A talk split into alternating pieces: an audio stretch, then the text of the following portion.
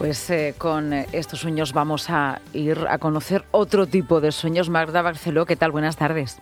Buenas tardes. Bienvenida a Onda Regional de Murcia, bienvenida a bueno, nuestra región desde la radio. Eh, lo primero es sin duda alguna jugoso el título, Da vida a tus sueños. Precisamente eh, dicen que hay una delgada línea ¿no? entre lo que soñamos y nuestra vida real. ¿Es tan perceptible?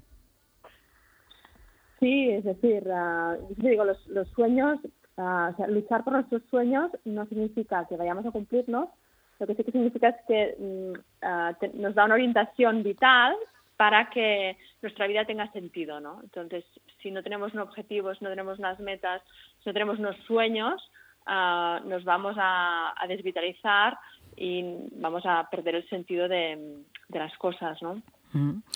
Em, en tu libro, eh, Da vida a tus sueños, nos ofreces eh, 12 historias. Eh, 12 historias que podríamos denominar historias de vida de superación. No vamos a hablar de las 12, pero sí te quiero preguntar qué tienen en común. Mm. Bueno, tienen en común ah, momentos de crisis, ¿no? Momentos en los que uno dice, basta, ya no puedo más, ah, no, no puedo salir solo de esta situación, ¿no? Normalmente las personas que vienen a mi práctica de coaching han, probado otras cosas, han hablado, han consultado, entonces pues vienen y tienen ganas de, hacer otro tipo de trabajo.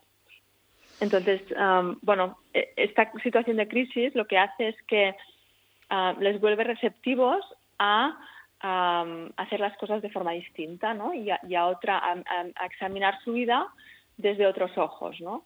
Entonces, este punto de partida es muy poderoso, ¿no? Porque desde allí, pues bueno, se inicia un proceso de seis meses a, un año, ¿no? En el que, bueno, pues yo como coach y ellos, pues como, como protagonistas, ¿no? examinamos la vida de uno, examinamos la estructura de personalidad, la forma de relacionarse con los otros, con el mundo, con las historias que, que se cuentan, ¿no? Que nos contamos, ¿no? Y que, que, a veces, la mayoría de veces, pues no son del todo ciertas, ¿no?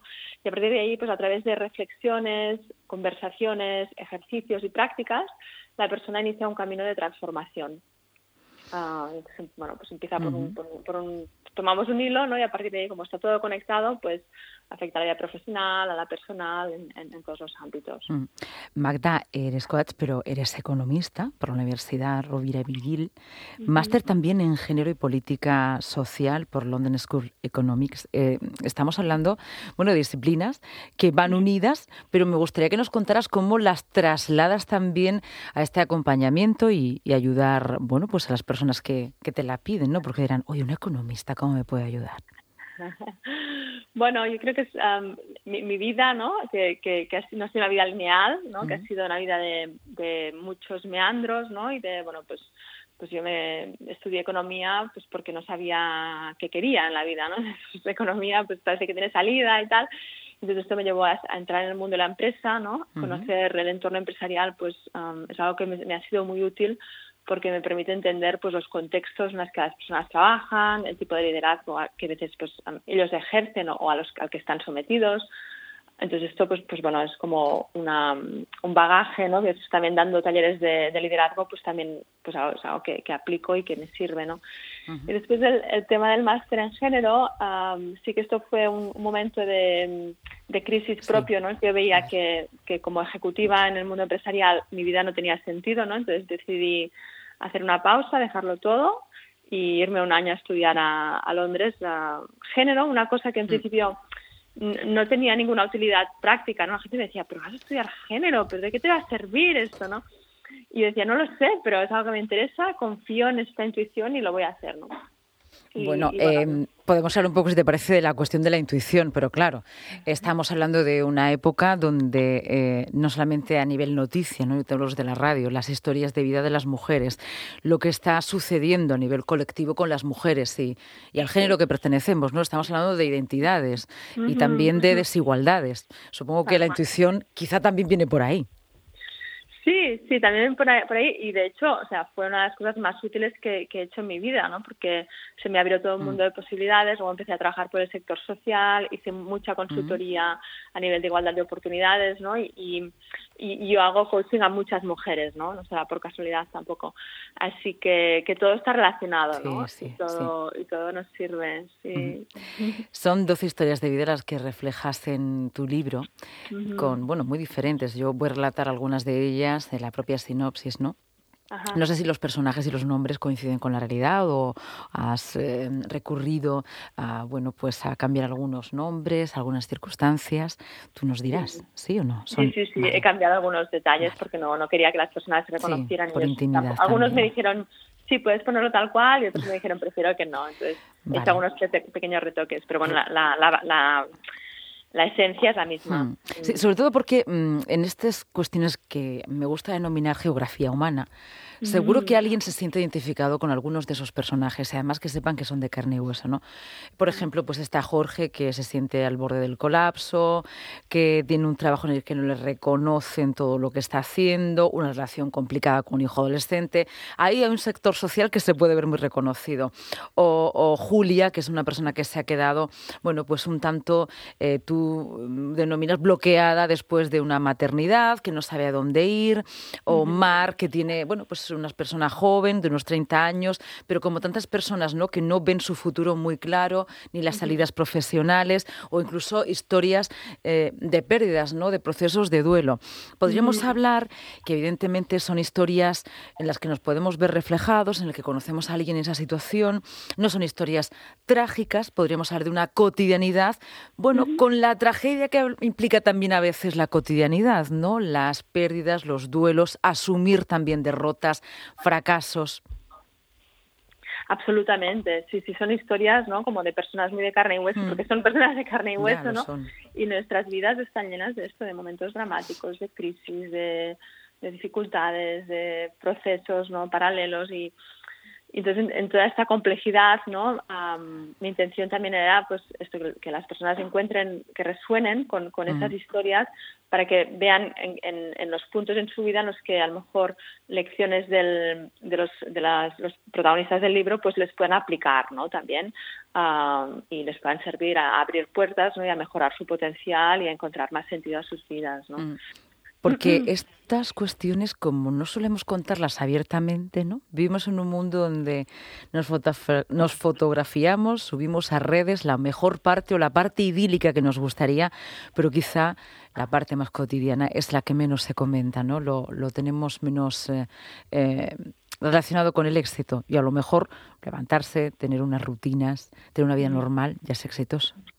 Sí, claro, correcto. Y eso que dices, Lucía, no sé, me, me me hace pensar en que el, el espacio de coaching un programa de coaching es un, es un mm. espacio muy peculiar, ¿no? muy particular, porque lo que hace la persona cuando viene a, a, hacer coaching ¿no? es como que pones toda su vida encima de la mm. mesa, ¿no? Ah, es, es, una relación de confidencialidad, de en la que la persona pues, mm, puede, puede mostrarse tal como es. Entonces aquí pues puede compartir sus anhelos, sus sueños, sus frustraciones, ¿no? Desde lo cotidiano a lo más espiritual, ¿no?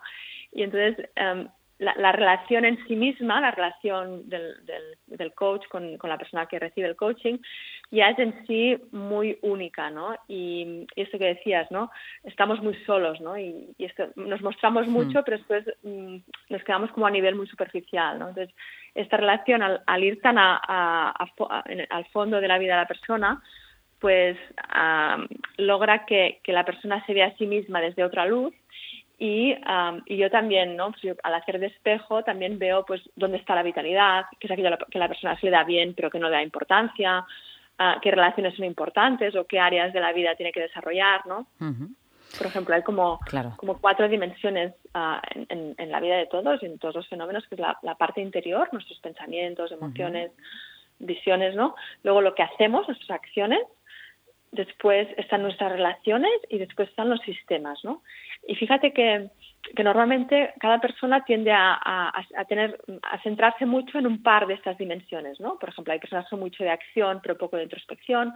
Otras personas dan mucha, mucha importancia a las relaciones, pero en cambio les cuesta mucho pasar la acción, ¿no? Otras personas mm, no tienen nada en cuenta el tema de sistemas, ¿no? De, horarios, dinero, recursos, ¿no? Menos metódicos, ¿no? Menos metódicos, Entonces, solamente hacer esta radiografía ya me permite, pues, como dar pautas para que la persona desarrolle estas, ah, estas áreas menos desarrolladas. Este es uno de los libros que queríamos eh, hoy conocer en la sección que inventen otros. Bueno, eh, de, sobre todo un pensamiento un tanto alternativo y prácticas alternativas. Nos llamaba mucho la atención tu perfil, eh, economista, máster en género, también has trabajado en lo social y ahora ayudando, coach de muchas personas que dicen, oye, estoy aquí, mm, ¿qué me pasa? No quiero sentir solo o acompáñame, ¿no? Em, llamativo también tu, tu novela o tu obra, tu vida épica. ¿Todas las vidas son un poco épicas? Pero yo creo que nuestra responsabilidad es hacer que nuestra vida sea épica. ¿no? ¿Y, cómo lo conseguimos esto? Pues lo conseguimos pues planteándonos cuáles son nuestros sueños, cuál es, aquello que queremos y eh, tomando riesgos para que esto se haga realidad. ¿no? Entonces, eh, este libro, ¿no? que ya tiene tres o cuatro años, y va más en el sentido de de centrarte en tu propósito, resuena bastante, ¿eh? lo que pasa es que la perspectiva es distinta. Era un, poco más decir cuáles son los pasos que necesitas realizar para encontrar tu propósito y vivirlo. ¿no? Tiene que ver con esto, con mucho con el coraje y también hay un sistema detrás. ¿En qué sueña la autora de David a tus sueños? ¿La sueña esta noche pasada? bueno, la autora de David tus sueños tiene muchos sueños y, bueno, es curioso porque a medida que se logra un sueño, nace otro, ¿no? Esto es muy bonito, ¿no? Y también la idea está de que no, no se encuentra mucha satisfacción tampoco en los sueños, ¿no? Hay como eh, ¿no? esa idea de tenemos más vitalidad, ¿no? Y entonces aparece otra, otra, otro horizonte, otra, otra línea de vida, ¿no? bueno, ahora mismo estoy, estoy centrada en mi práctica de coaching. Tengo una hija de nueve años también que, que la estoy acompañando bastante en la crianza.